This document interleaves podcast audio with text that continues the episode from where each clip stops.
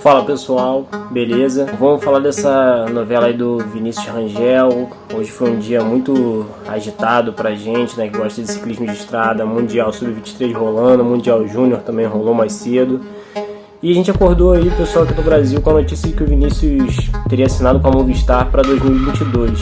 Todo mundo ficou muito animado, ele foi nono lugar no Mundial Sub-23. É um nível muito forte. O Bike Magazine falou que não, que não tem nada com a Movistar, não assinou nada, que seria incrível, mas ninguém procurou ele. Quando os ciclistas fecham um negócio, quando eles assinam um contrato com a equipe profissional, muitas vezes a equipe manda fazer silêncio. Quais são os indícios de que isso possa ter acontecido? Na Europa, principalmente, o pessoal dá como certa a contratação dele. O Porto porto-riquenho Abner Gonzalez. É um ano mais velho que o Vinícius. Ele foi contratado pela Movistar em 2021. Ele também corria na Espanha e o caminho foi semelhante. O Vinícius agora ele corre na Telcom e o Abner Gonzalez ele também foi para Telcom antes de ir para Movistar.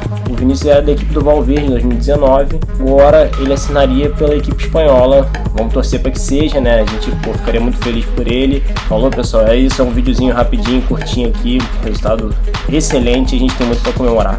Valeu!